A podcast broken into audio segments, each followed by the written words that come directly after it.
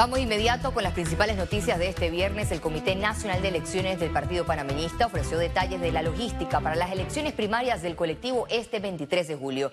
Más información en Voto 24.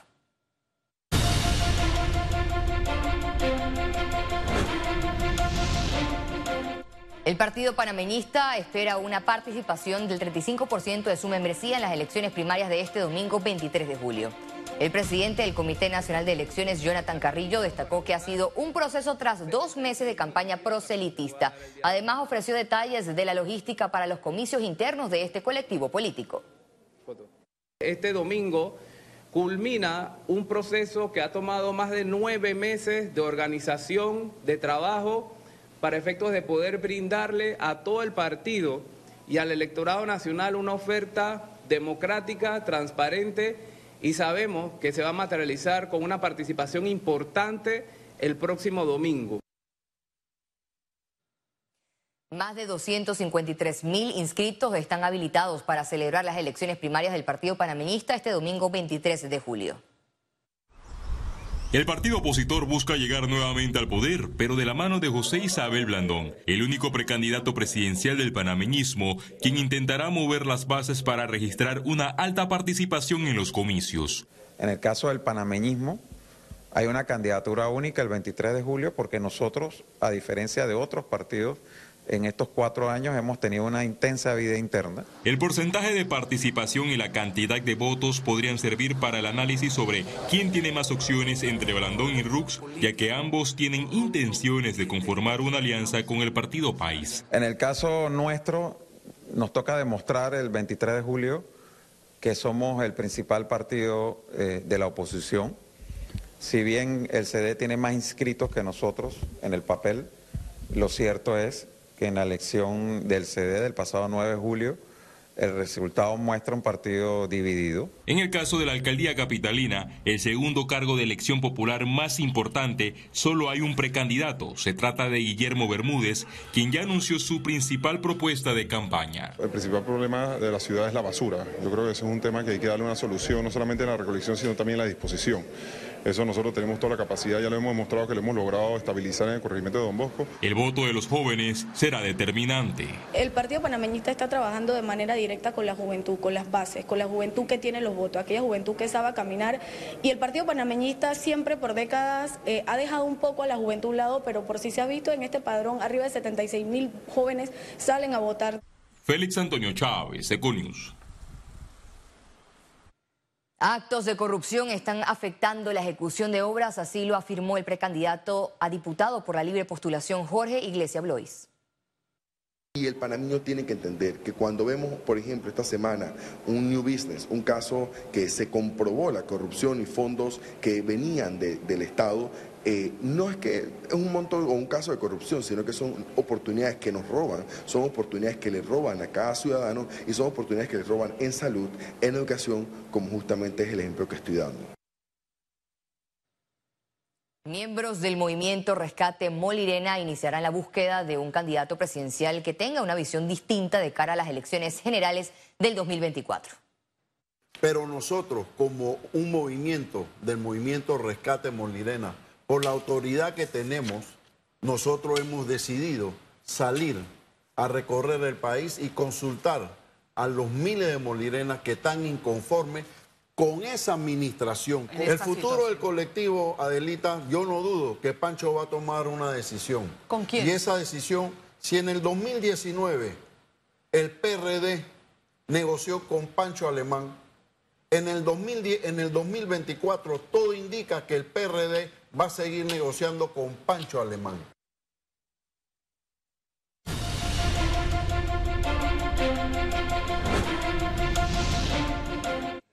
En otras informaciones, el ministro de Seguridad Pública, Juan Manuel Pino, informó que este mes se podría rebasar la cifra récord de migrantes irregulares que entraron durante el 2022. Para el cierre de este año se calcula una cifra de 400 mil migrantes. Manejar una cantidad de personas así no es fácil. Hay un equipo de trabajo muy grande del Ministerio de Seguridad, instituciones del Estado, MIDES, Salud, ONG que están trabajando con nosotros porque las personas estas lo que quieren en un 99% es seguir transitando hacia el norte, ese es su cometido. Entonces imagínense entrando, nosotros tenemos más de 20 días donde el número no me baja de 1.100 personas que llegan diariamente. Hemos tenido números de 2.300 en un día. Más de 4.000 personas se han registrado para aplicar al permiso temporal de protección para extranjeros. Sin embargo, las citas se han estado dando lentamente, según la directora de Migración.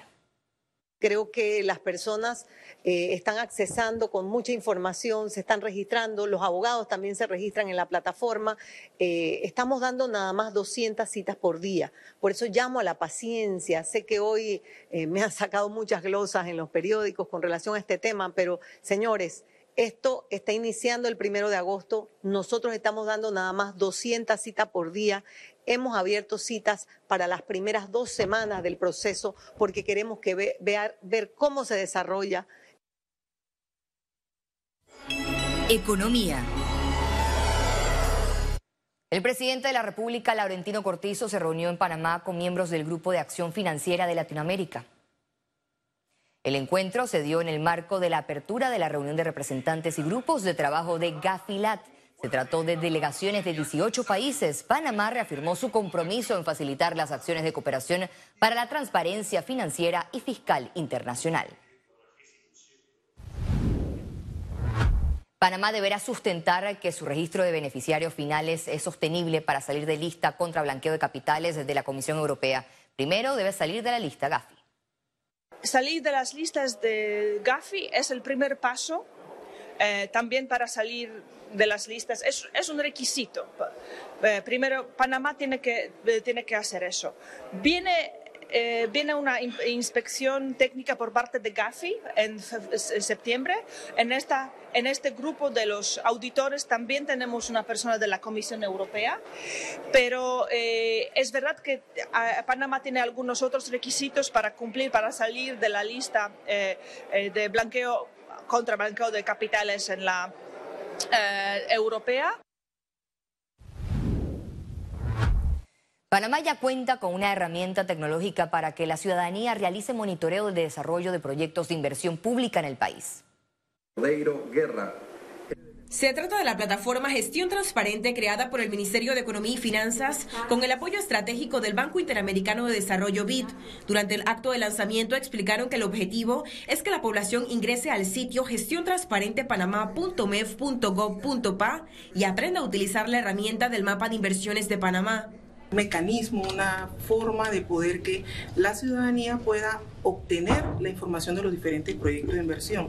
De esa forma nosotros podemos tener ese feedback. Nosotros le vamos a decir qué hacemos, qué tenemos, cuánto aportamos al presupuesto y a la vez ellos nos van a decir que ellos ven. Entonces, para nosotros es muy importante esa retroalimentación, que se dé ese nivel de transparencia, ese nivel de conocimiento que nos ayuda a nosotros poder ver que estamos llegando a la ciudadanía. La plataforma actualiza automáticamente la información y eso permite estar muy actualizado respecto de los datos de la ejecución del presupuesto y de los recursos del pueblo panameño y cómo están siendo utilizados. Durante un taller con medios de comunicación mostraron las funcionalidades de la plataforma. Esta refleja información del presupuesto general del Estado, la cantidad designada a cada institución, en qué proyectos o áreas es utilizado el dinero, el nivel de ejecución, fechas de inicio y fin y fotos oficiales del avance. Existen aproximadamente 12 países de la región. Si uno tuviera que comparar, no siempre es bueno hacer comparaciones, pero si tuviera que comparar la calidad de la información, la disponibilidad de información y las funcionalidades de información, la plataforma que preparó el gobierno de Panamá con apoyo del BID está entre las mejores de la región. Hicieron llamado a la población a estar pendiente de los proyectos de su comunidad o de su interés y publicar fotos con reportes o denuncias sobre si la información de la plataforma coincide con el avance físico real de la obra. Informaron que en la segunda fase de gestión transparente incluirán contrataciones públicas. Ciara Morris, Econews. Eso quiere decir que el dato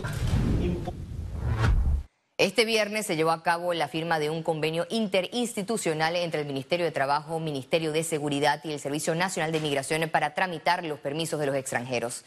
Las autoridades involucradas informaron en la conferencia de prensa que la herramienta permitirá la individualización de las personas extranjeras en el territorio nacional en forma muy similar a la utilizada para identificar a los nacionales.